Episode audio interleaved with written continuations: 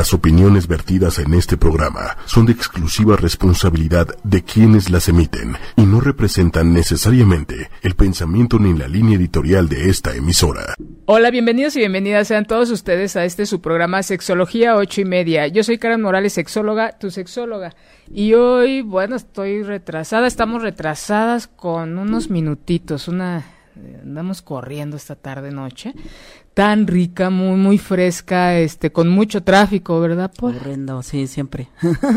Así nos trata siempre la ciudad. Sí, hombre. Y este y bueno, ¿por qué dejarla de disfrutar?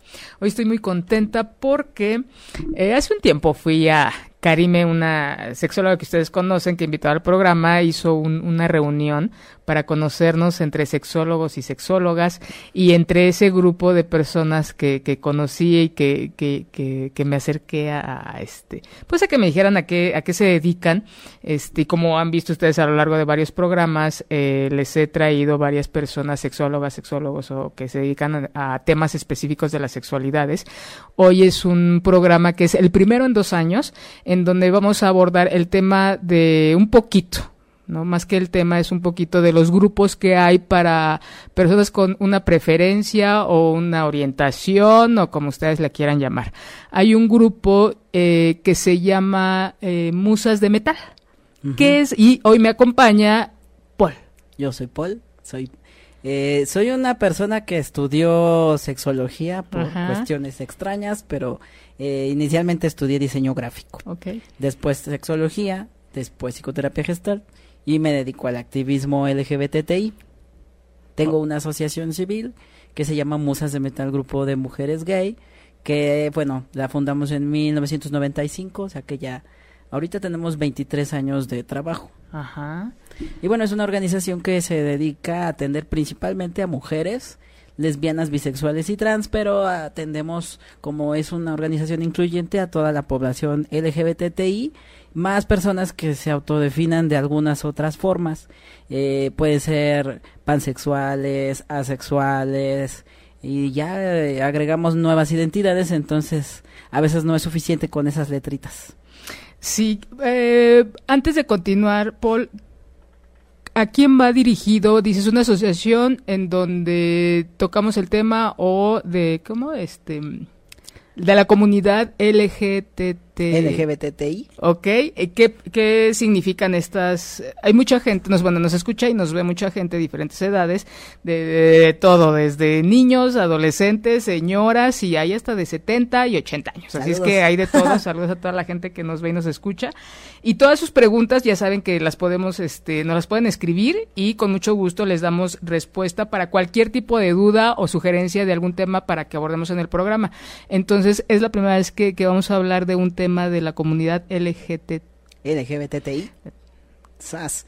Pues mira, este acrónimo eh, tiene varios años que ya funciona así e incluso ya se puede ver en la Constitución Nueva de la Ciudad de México que se habla en el apartado H de los grupos prioritarios, ya se habla de la atención a la población LGBTI. No le decimos comunidad porque las comunidades ah, tienen ciertas características de situarse en espacios específicos, de tener una misma ideología y, y vaya, varias cosas que no se cubrirían del todo al hablar de la, de la identidad basada en la orientación sexual o, la, o, basada en las expresiones o el género. Entonces es más adecuado hablar de población, población. LGBTI porque no pensamos igual, no coincidimos en todos los temas y pues aunque somos parte de un sector discriminado y que y que se y que se ha ubicado y se ha colocado eh, cada vez más en espacios públicos, pues aún así todavía le faltaría para considerarse una comunidad, aunque bueno, cada vez más personas se sienten a gusto con hablar de la comunidad LGBTI. Eh, yo te digo, por cuestiones más bien legales o, o sociales, podemos hablar así, población. Y bueno, ¿qué es lo que hacemos en la organización? Ah, desde hace 23 años lo que abrimos primero fue un espacio para hablar y compartir sobre la orientación sexual, la experiencia del gusto por las mujeres o las mujeres y los hombres. En el caso de las mujeres, como se identificaban, si decían como lesbianas, si decían bisexuales o si no tenían una forma específica de nombrarse, mujeres gay también es el término que se utiliza porque, bueno, antes eh, hablar de lesbianas así tal cual, era un poco difícil. Las mujeres hasta la fecha a quien le cuesta trabajo utilizar la palabra lesbiana. Si alguien ya está muy muy reivindicada en su identidad, pues lo puede utilizar como estandarte político inclusive, pero bueno, lo pusimos así para poder atraer personas que no se autodefinían solamente o exclusivamente como lesbianas. Entonces aquí caben heteroflexibles, bicuriosas, personas que no quieren nombrarse de algún modo en específico o ya nos abrimos a pansexuales, que son orientaciones ya más amplias, que no solamente estamos hablando de me atraen las personas eh, de un género, sino personas que fluyen en el género o que se o que se viven en ningún género. Y entonces lo LGBTI empezó a partir de la marcha 31 del orgullo de la Ciudad de México. ¿En, cuál, vamos? Ahorita en la 40 cumplimos 40 años en, en este en este periodo bueno, porque anteriormente la visibilidad estaba solamente en los hombres homosexuales. Al principio la marcha era la marcha del orgullo homosexual, después ya se habló del lésbico homosexual, después se cambió al lésbico gay, se fue agregando eh, letras por identidades bisexuales, después llegamos travestis, transgénero, transexuales y después se incluyó la I de estados intersexuales.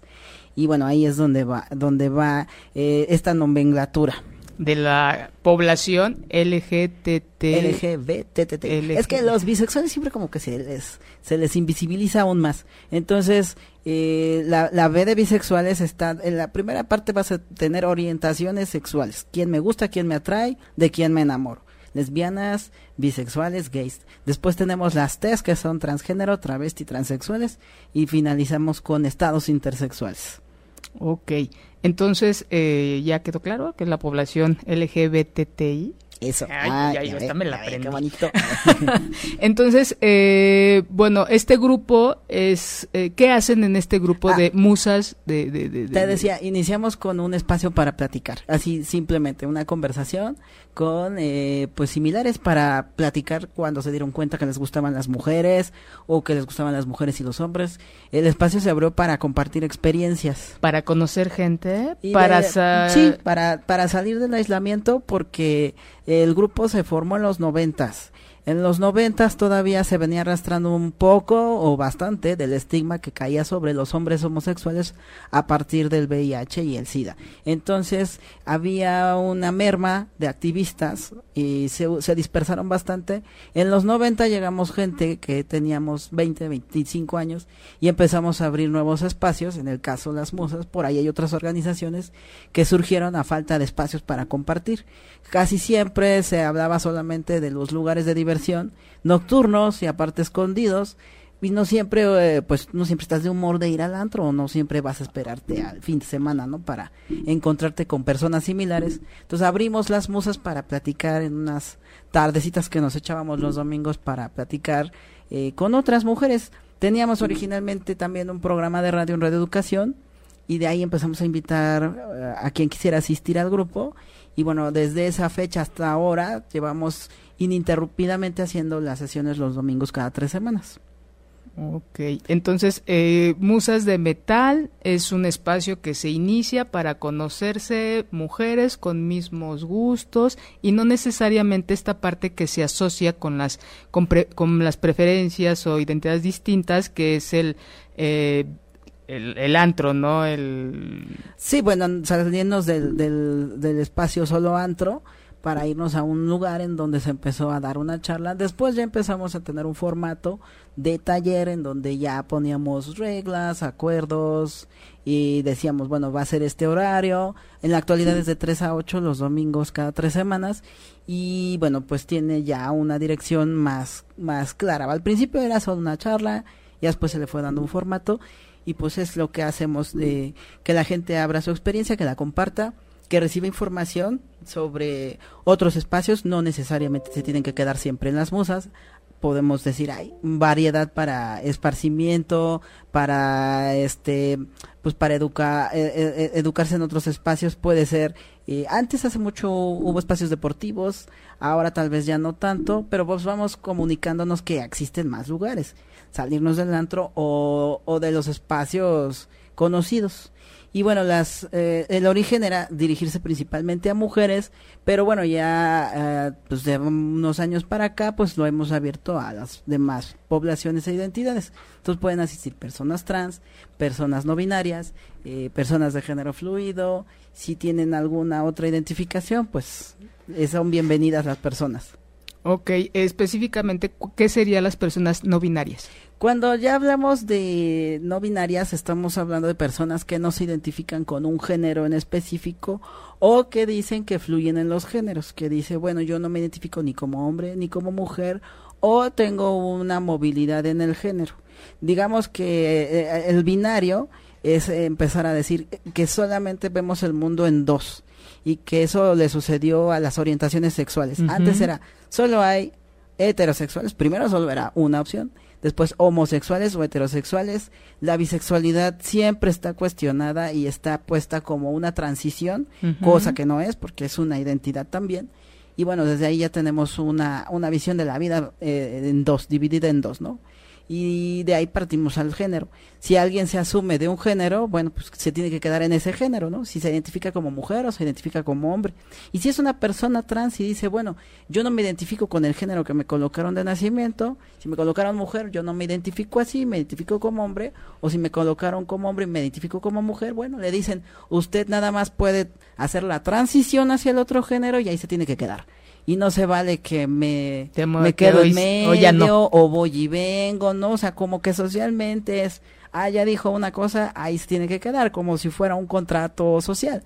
Y pues no es así, o sea, las personas no son así. En general la sexualidad es, es plástica, diversa y movible. Entonces, cuando hablas de no binarios, son personas que dicen, pues la verdad es que a mí no me queda estacionarme en una sola identidad, no me acomoda y quiero estar eh, en esta movilidad y no me identifico ni como hombre ni como mujer, o puede ser que como ambos, y entonces ahí estamos hablando de personas de géneros fluidos, que son solamente identificarse de manera diferente a la que le asignaron de nacimiento en el género que ya se puede también, si, si así es de, de, abierta la posibilidad, a moverse también en los gustos de atracción y de orientación que ya es otra...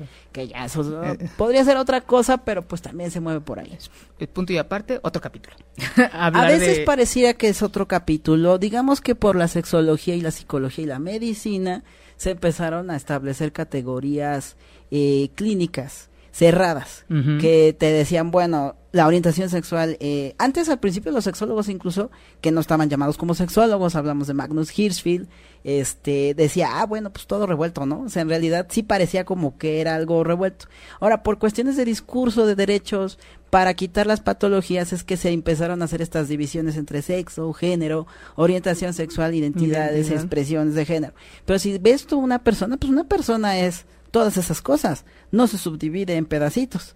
Entonces a veces sí es algo más dinámico, más movible. El problema en los discursos es que si tú dices que es movible, eh, quien te quiere corregir, quien te quiere enmendar, dice, ah, mira, podrías tú, si tú quisieras, estar en el estándar heterosexual, en el estándar binario. Pero no es así. O sea, no es que las personas digan, ah, yo voy a acomodarme a como la sociedad espera de mí, ¿no?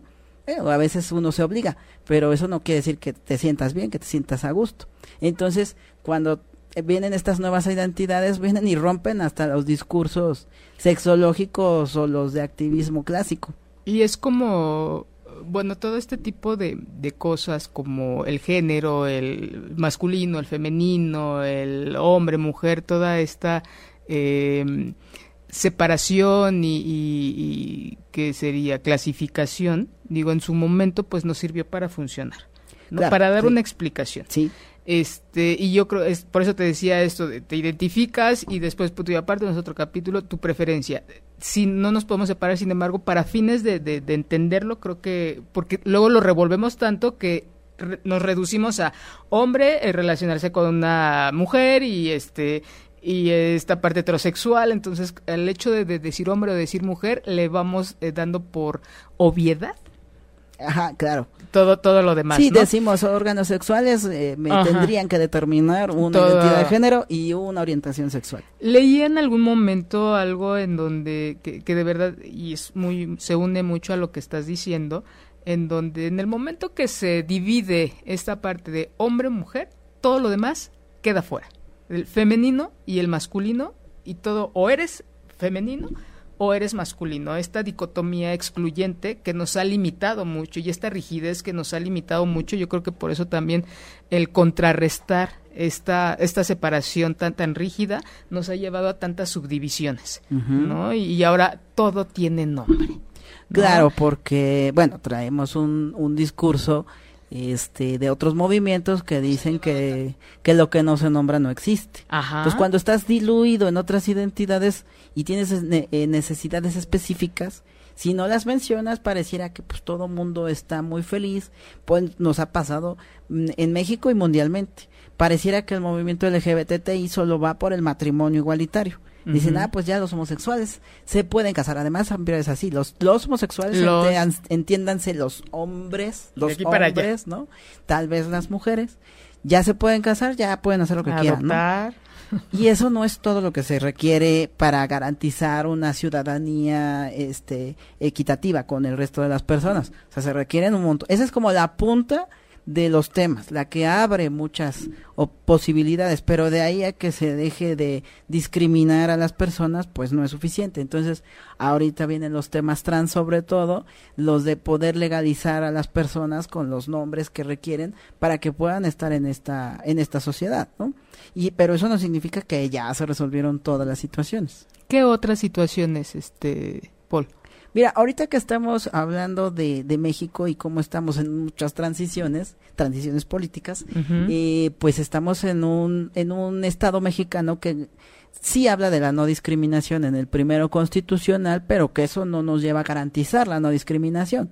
O sea, tú puedes decir, ah, sí, en México está prohibido discriminar. Y, o sea, aunque esté prohibido, no significa que deje de ocurrir. Requerimos educación, requerimos sensibilización sobre los temas, requerimos inclusión. Ahora, en la parte de no discriminación, decía, no es suficiente con que tú me permitas libre acceso a lugares. Requiero acceso al trabajo, requiero vivienda, requiero salud. Entonces, las poblaciones van requiriendo ciertos servicios. Si hablamos de salud, pues digamos que se han enfocado mucho más la población de hombres eh, que tienen sexo con hombres, llámense hombres gays, llámense hombres bisexuales o no quieran utilizar ninguna de esas formas y se ha centrado mucho en el tema de VIH. Pero no es la única necesidad de salud que se tiene. Si hablamos de mujeres que tienen relaciones sexuales con mujeres, si ellas se nombran lesbianas o bisexuales, pues tienen otros requisitos. No, se, no hay atención en la salud ginecológica, no hay campañas de, que vayan directamente hacia las poblaciones de mujeres lesbianas para que se atiendan, que hagan revisiones, exploraciones de mama, o sea, todo eso está focalizado a mujeres heterosexuales, aunque no lo diga así a la letra. ¿Y, cuál sería la diferencia? Bueno, una campaña hacia mujeres principalmente las, eh, la atención hacia las mujeres en general está solamente casi casi encaminada a no tengan embarazos o si los tengan pero no tengan ITS, ¿no? Eso es como que embarazos no deseados, embarazos en la adolescencia, pero no está centrado en que además tengas un placer sexual. Esa, esa parte es como que eso no interesa. Entonces, bueno, si solo nos vamos a centrar en que no te embaraces y en que en que no tengas una infección, se malentiende que una lesbiana no va a tener necesidades ginecológicas porque dicen, ah, bueno, asumimos un montón de cosas que no son ciertas. Primero, que no hay penetración. Segunda, que no te vas a embarazar. Este, que no hay, este, infecciones de transmisión sexual. todo eso le puede ocurrir. O que no tienen necesidad de abortar. Pues claro que pueden ocurrir todas las variables, independientemente si se identifica como lesbiana. Y es muy común que vaya a un servicio común y corriente de, oiga, ¿Qué tratamiento utiliza usted para no embarazar? No, pues no necesito porque tengo una pareja mujer. Ah, entonces no necesita atención, pase a la siguiente ventanilla. Y ya no le hicieron papá Nicolau, ya no le hicieron ninguna revisión si tiene una infección no le van a dar un tratamiento adecuado con, con una pareja mujer, se asume que es hombre, tenga, tómese esto, si bien le va, ¿no? Entonces, ¿qué pasa? No van al ginecólogo. No si tuvo suerte incluso de haber tenido un médico o una médico homofóbica, ¿no? Que también... Ah, que siempre sucede. No, falta. Muchas lo dicen. Van al, al servicio y dicen, pero ¿por qué es usted así? Si además se ve tan bonita, ¿no? Cuando ya hay una clasificación además de que la lesbiana es lesbiana porque no es bonita, ¿no? O sea, hay muchos temas alrededor que pueden este, hacer que las personas no sean atendidas. Ahora, si hablamos de hombres trans, Un hombre trans también va a necesitar atención ginecológica, lo mismo. Le va a decir, ¿y usted por qué viene para acá? ¿No? Si está en un proceso de transición en donde ya la hormonización llegó a tal que tú no distingues una persona trans de alguien no trans, pero va a necesitar servicio ginecológico. Y no hay campañas, por supuesto, dirigidas a esa población. Es más, ni siquiera se conciben los hombres trans que existan, ¿no? Ni siquiera quién lo atendería, ¿no? Pues a dónde lo vas a recibir, ¿no? Esa es una. pues, en el tema de salud, por ejemplo, ahí estamos en esa, en esa parte. Ok. Qué interesante, eh, Paul. Yo creo que no es la primera vez que vas a, vas a venir. Espero que. eh, bueno, aquí este, le mando eh, muchas gracias a la gente que nos está viendo. Eh, Leila, Georgina, eh, Irma, muchas gracias, un beso. Dulce, buenas noches.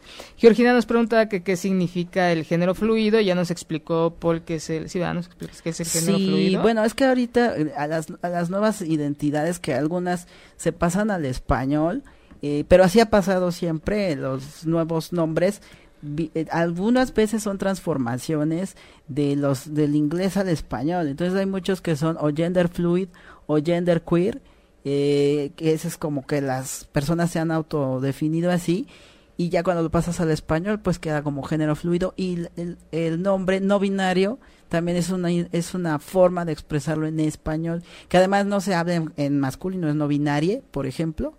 Puedes escribirlo con X para que ahí quede claro que no hay un género definido. Digo que, que este, como esta idea de mantener las cosas eh, estáticas nos ha generado tanto ahora, ¿no? Digo, al principio se requería para poder funcionar estas directrices, pero ya es eh, pues un conflicto, ¿no? De cómo nos dirigimos en cuanto a masculino o femenino. Eh, y cuando este utilizar el, el, lugar del O o el A, el, el E, la X, la, la arroba, no, para eh, no. El, es una manera de no, de no generizar. Y el idioma español tiene mucho el género en sus, en su, o hay masculino, femenino, y entonces el hacerlo le, el le, pues te permite decir, bueno, no hay género o estamos incluyendo más géneros, más de un género. Hay otros idiomas que, eh, pues no están en esa situación, que desde, desde el inicio no existe el género, Uno de, de los casos es el japonés, ¿no? Cuando tú hablas en japonés, pues este, muchas palabras no tienen género, pero hay unas que sí son específicas para nombre femenino masculino, ¿no? Pero bueno, cada, cada quien va haciendo sus adaptaciones. Aunque vengan las reales academias a decir, ay, eso no se puede, eso no Así se no es. resulta que los idiomas pues no le pertenecen solo a las academias y se va a empezar, eh, se empieza a utilizar ya desde hace tiempo, eh, quienes hablan español o castellano, utilizar esta forma para ser más incluyentes. Ok, porque este muy muy enriquecedor todo esto. Ahorita que hablabas de la discriminación, hasta hace poco no, no, no, tengo el dato de en qué año, ya es ya se está manejando en mi trabajo donde hago evaluaciones, ya me han tocado temas para determinar si la persona ha sido discriminada, haciendo una evaluación psicológica a quienes están este han denunciado este aspecto. Eso creo que es una de las cosas que ha habido mucho eh, crecimiento, avance en el aspecto legal en donde, y bueno, para mí, yo tuve la fortuna de, tener estos dos primeros casos en el Estado de México y que, bueno, motivo mucho a la gente para que lo siga haciendo, porque, bueno, es muy engorroso, muy largo el, el trámite de ir a denunciar, de la evaluación, de, de, seguir buscando pruebas, testigos y demás. Entonces creo que esto es como que mucho trabajo que ha habido atrás que a veces no se ve y que pues el beneficio es para todos, ¿no? Porque hay discriminación desde la, el, la preferencia, desde el, el, aspecto, desde el comportamiento, desde el color, desde un montón de, de cosas y creo que sí ha habido al menos un crecimiento en, en este lo que a mí me ha tocado ver. ¿En qué otras cosas ha habido este activismo que tú llevas a cabo? ¿En dónde se ve reflejado? Porque hay mucha gente que, que dice, bueno, para empezar con el término, ¿no? Género fluido, que cada vez hay más, más especificamos los términos. Eh, ¿Cómo se puede ver este trabajo que ustedes hacen de, de activismo de, para mejorar la, calidad de, de vida de, este, de esta población? En visibilidad podríamos decir que se está impactando porque las personas antes no salían a la calle, a tomadas de la mano, no se, no se, no había muestras de afecto. Digamos que la Ciudad de México sigue siendo el islote donde se permite o se ha dado más el espacio para que las personas hagan eso. Pero esto no quiere decir que ya el resto del país, ya todo el país sea muy abierto, muy incluyente. O sea, todavía tenemos muchas ciudades en donde esto no es posible. Entonces digamos que tenemos estas variantes, ¿no? Ciudad de México, el resto del país y, eh, y esta ciudad es la que intenta llevar los temas de la no discriminación hacia adelante, ¿no? Prueba de ello decía yo la Constitución que no solo se centró en poblaciones LGBTI, sino que ya incluyó otras categorías, ¿no? Que aquí no se nombran, como pueblos originarios, indígenas, afromexicanos, ¿no? Que así de, ¿dónde, dónde, dónde hay afromexicanos? No, pues sí, sí hay, ¿no? Entonces empezar a hablar de esto, porque además las discriminaciones, pues entre, entrecruzan las identidades a veces no te discriminan solamente por tu orientación diversa, ¿no? Pueden ser otras situaciones o por parecerlo, que ese es otro que a veces no se nombra. O sea, la homofobia o la LGBTfobia no es solo por serlo, sino por parecerlo. Entonces tú te puedes encontrar una persona que se asume heterosexual, pero que va a ser sancionada o discriminada si no cumple un rol de género que se espera de la persona. Lo vemos claramente en cualquier este niño o niña, niño adolescente que le digan, oye, tú tienes maneras muy delicadas, seguro pareces o eres homosexual, aunque no lo sea, ¿no? Y hay una sanción social y las mujeres, ¿no? Si no es muy, si no se, si no se, eh, eh, este, coloca en el rol esperado de las mujeres, si no se casa, luego, luego, si no quiere tener hijos, va a ser sancionada. Entonces, la discriminación es algo que es difícil de demostrar. Qué bueno que tú dices que ya se buscan mecanismos. Yo pienso que aunque las leyes están establecidas, lo que nos hace falta es la sensibilización de la población, porque no son suficientes las sanciones. De hecho, yo creo que no es, no es no es la aspiración que siempre haya un castigo, ¿no? O un, un o una sanción. estar muy es una lejos de ser un, eh, un este un acto de evolución sería de involución, ¿no? Regresar a esto que dices tú de, de castigo, de que ya la, la ley tenga que. Sin embargo, es como esto el fondo de esto para mí podría ser el se ve, sabemos que existe y, bueno, ahora, ahora están, este, pues recientemente salió la encuesta sobre discriminación en México que nos habla de que sí, hay un contraste, que tenemos unas leyes que van en, e, en el avance para garantizar derechos, sin embargo, pues la población sigue diciendo, pues esto no me, no me, no me no le daría espacio en mi casa a parejas homosexuales, eh, no quisiera yo convivir con, indígenas, ¿no? O sea, sigue habiendo un, discurso que a lo mejor de Estado, pues ya es mejor, ¿no? El Estado mexicano ya ha mejorado su discurso y dice, claro, claro, no debemos discriminar. Eh, pero ya en los hechos, en la población, pues todavía no está aterrizado. Entonces requerimos que las leyes incluyan, y sí lo incluyen, ¿no? La educación, la sensibilización, que esa es la que lleva más tiempo. Sí, y, ojalá quedara nada más en eso, ¿no? De yo no le entro, yo no quiero aquí nadie, pero es esta parte de la transgresión que no solamente se queda en, no entra a mi casa alguien que yo no desee o que a mí me genere rechazo o que yo repruebe, sino es el cuántos eh, homicidios ha existido, cuántos cuántas personas, y te digo, de estas personas que yo evalué, o sea, es gente que de verdad ha tenido que cambiarse de estado y que sin hacer nada, que se me hace a mí de verdad un acto eh, sin, sin nombre, el que dice, me, platicaba uno de ellos, y dice que una vez entré yo al Oxxo a tomar un café, entonces me voltearon a ver, no les gustó, y cuando salí me corretearon y hasta que se cansaron me, y de palos y de patadas, y esa es la primera vez que yo denuncio. Pero como esa, eso había sido la constante a lo largo de su vida.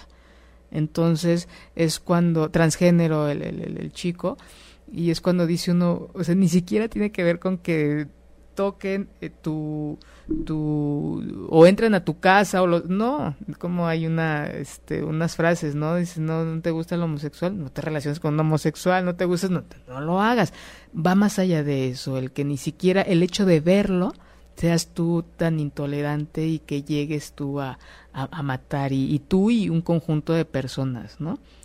Sí, ahora que me preguntabas que qué otras cosas se, se requieren, bueno, hay gente que abandona la escuela por la presión no hay trabajo. que se ejerce. No hay trabajo. No hay trabajo. Tiene que desplazarse o es, es migrante en el propio país.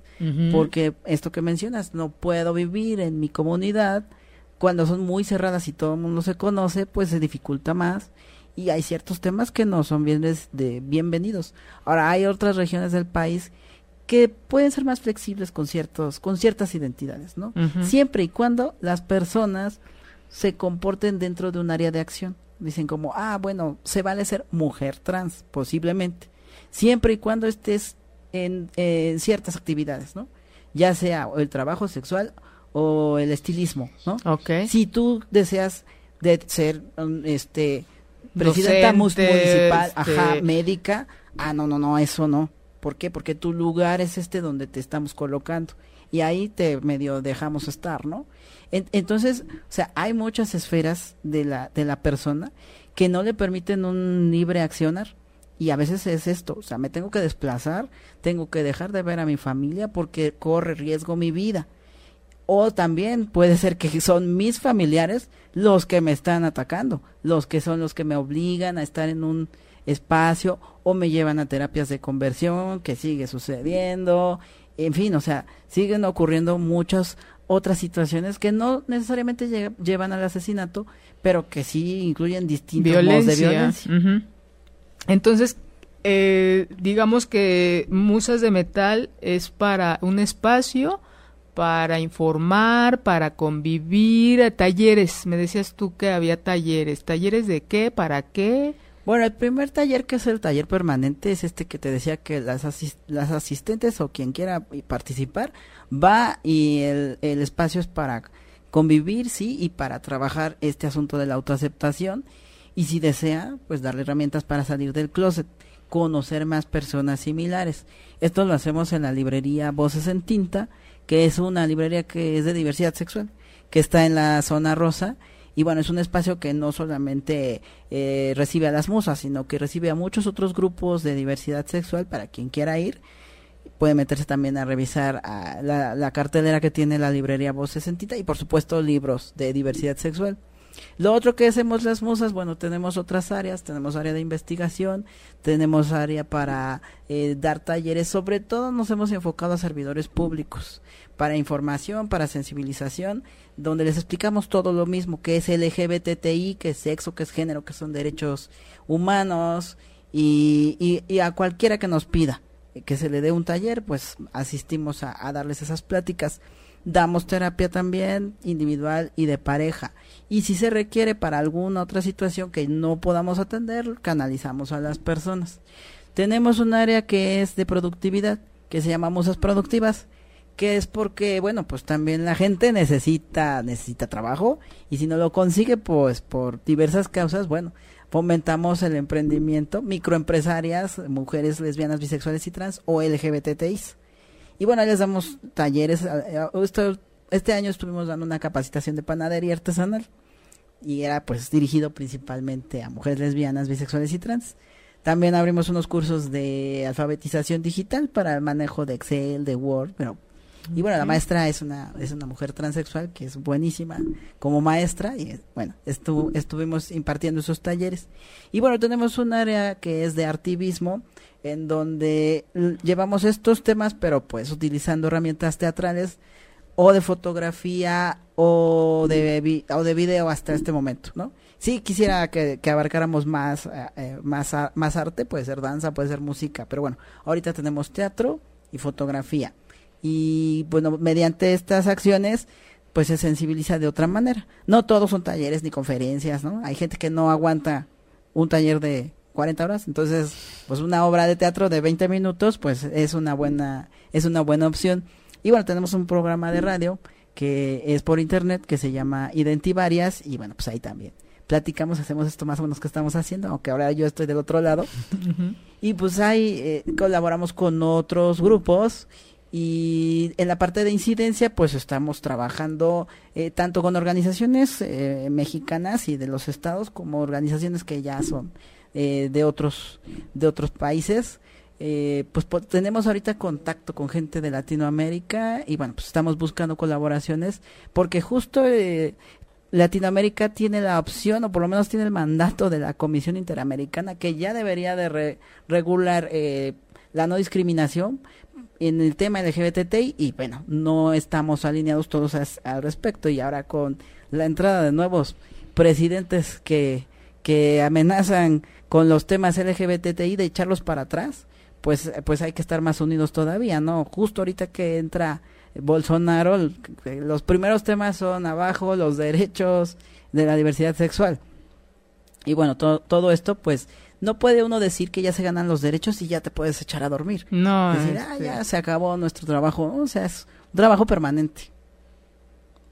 Ok, qué interesante todas estas eh, actividades que, que, realizan y que en qué otros eh, lugares ustedes eh, dan a conocer o, o, difunden esto, porque sí creo que, y más en adolescentes, creo que a veces se ha asociado la, la este, la diversidad con los excesos, con el antro, con el... Y no, o sea, también hay lugares como esto, como lo que ofrece también el armario abierto, si no mal recuerdo, en donde son lugares semiestructurados, estructurados, donde pueden conocer y conocerse más, dirías tú, aceptar más y este y conocer gente.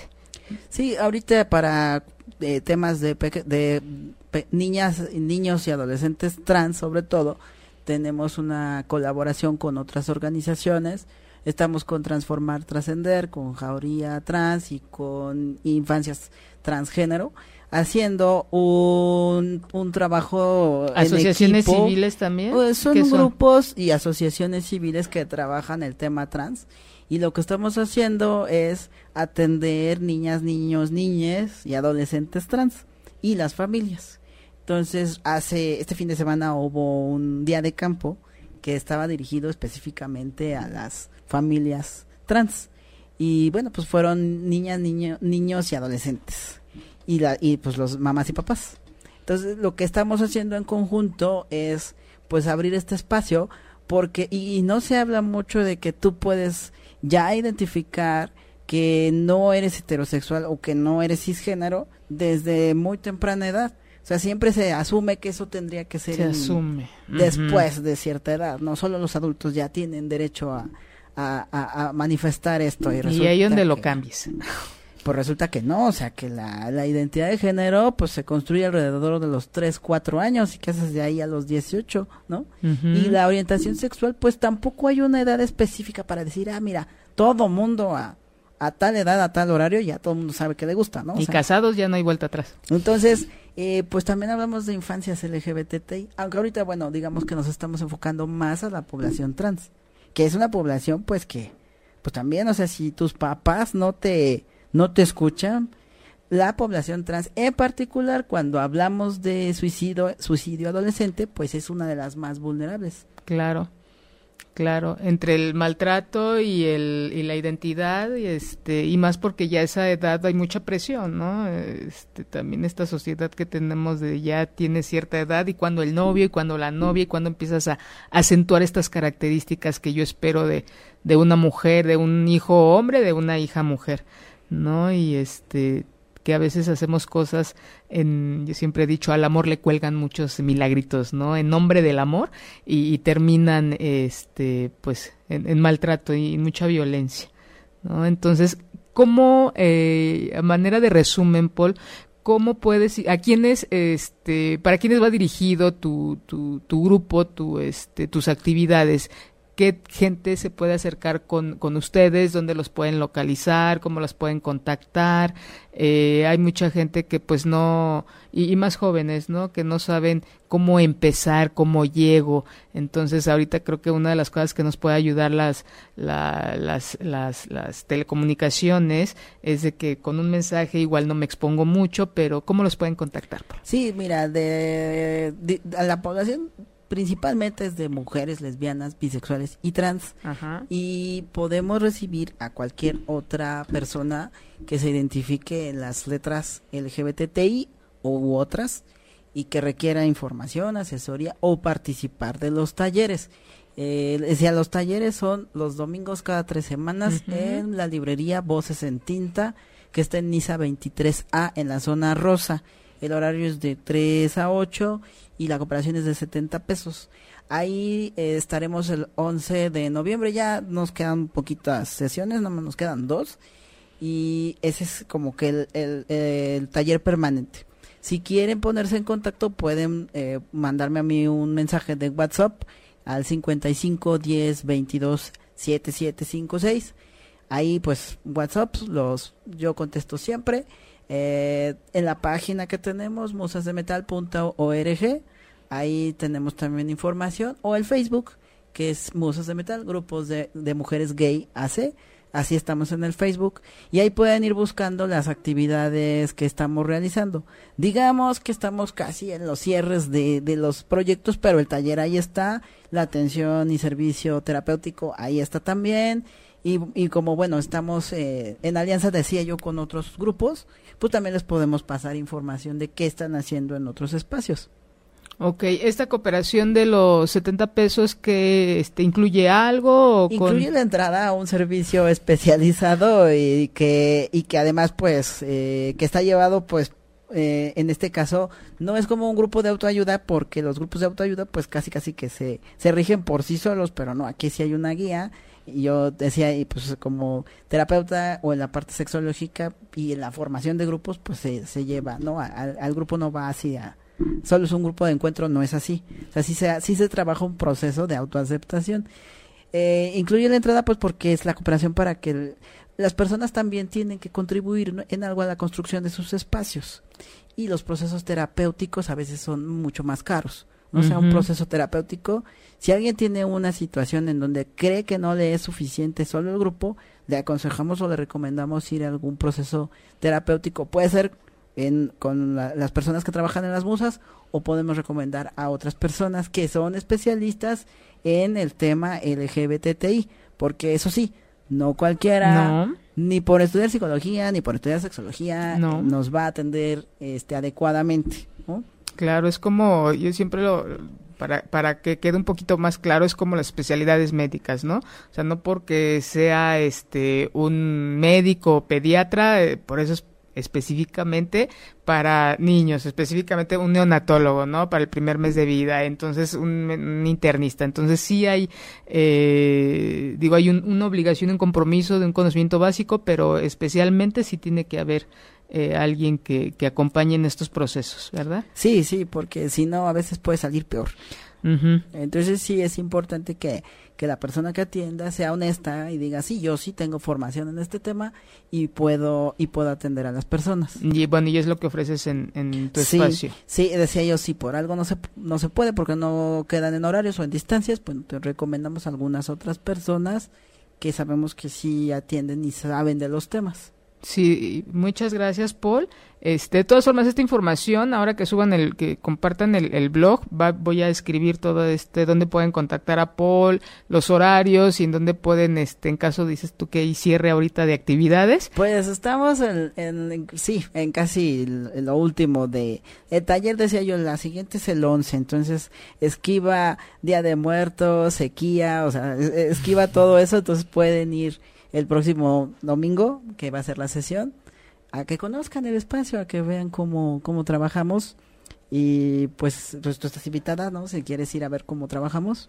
Muchas gracias. Este, vamos a, darnos la oportunidad un día de estos de, ir a ver y, poder compartir más. Sí, a conocer más. Este, recuerdo que aquella vez que del grupo llevabas algunas cosas. Ah, del networking. Ajá. Sí, eh, tenemos unos, eh, hicimos unos eh, documentos para Injuve. uno es para hablar sobre violencia en las parejas de mujeres, pero bueno, ahí estamos incluyendo relaciones que sean de mujeres que se asuman lesbianas, bisexuales y que tengan relaciones con mujeres cisgénero o trans, ¿no? También se, se dan relaciones de personas cisgénero con personas trans. Y eh, el otro material que sacamos con Injuve que se puede descargar en PDF es una cartilla que hicimos para hablar para jóvenes LGBTI que pues que vean, o sea, vienen las definiciones de todas las letras, viene qué es sexo, qué es, eh, qué es orientación sexual y a dónde se puede acudir en caso de ser menor de edad y tener alguna situación de discriminación. Que bueno, las recomendaciones básicas son ir a la Comisión de Derechos Humanos o a la COPRED. Ok, Perfecto. Pues muchas gracias, Paul. De verdad fue muy muy rica esta esta tarde, noche, estos 50, 40 minutos. Este, si ya nos están por allá esperando Pati Cervantes. Muchas gracias por toda esta información que veniste a compartir y espero que no sea la, la, la última ocasión, puesto que hay es todo un mundo de, de, espacio y de, de gente, de, de, información para, para que es importante para difundir, que la gente sepa y que hay mucha información en las redes, pero también mucha de esa información a veces no es, no es real o los pone en riesgo. Entonces sí creo que cuando alguien tenga duda, pues acuda eh, como algunas me dijeron, no, no necesariamente tiene que saber uno todo, pero sí saber a dónde acudir cuando uno tiene alguna, alguna duda, alguna inquietud, ya sea personal, algún familiar o cómo podemos apoyar. Muchos de los adultos que nos ven, cómo podemos apoyar a ese hijo, a ese sobrino, a ese conocido, ¿no? Que sí hay lugares seguros para que la gente pueda hacer su, trabajar su proceso, eh, ya sea de manera individual y que a veces con esto es suficiente, ¿no? Con estos espacios y como bien dice Paul, pueden canalizarlos a si es que requieren algún otro tipo de, de, acompañamiento. Paul, muchas gracias. Gracias por la invitación. Muchas gracias y eh, los espero dentro de ocho días. Este, no me acuerdo de qué es el tema, pero los espero dentro de ocho días. Bueno, no pero va a estar muy bueno seguramente. Y este, bueno, a toda esa gente que nos, que nos, eh, que va manejando, ojalá que llegue con bien a su casa, toda la gente que está con su familia, disfrútenla mucho, y a los que están solos y solas, les mando un beso. Muchas gracias. Quédense con Pati Cervantes. Si te perdiste de algo o quieres volver a escuchar todo el programa, está disponible con su blog en ochoymedia.com. Y encuentra todos nuestros podcasts de todos nuestros programas en iTunes y Tuning Radio. Todos los programas de ochoymedia.com en la palma de tu mano.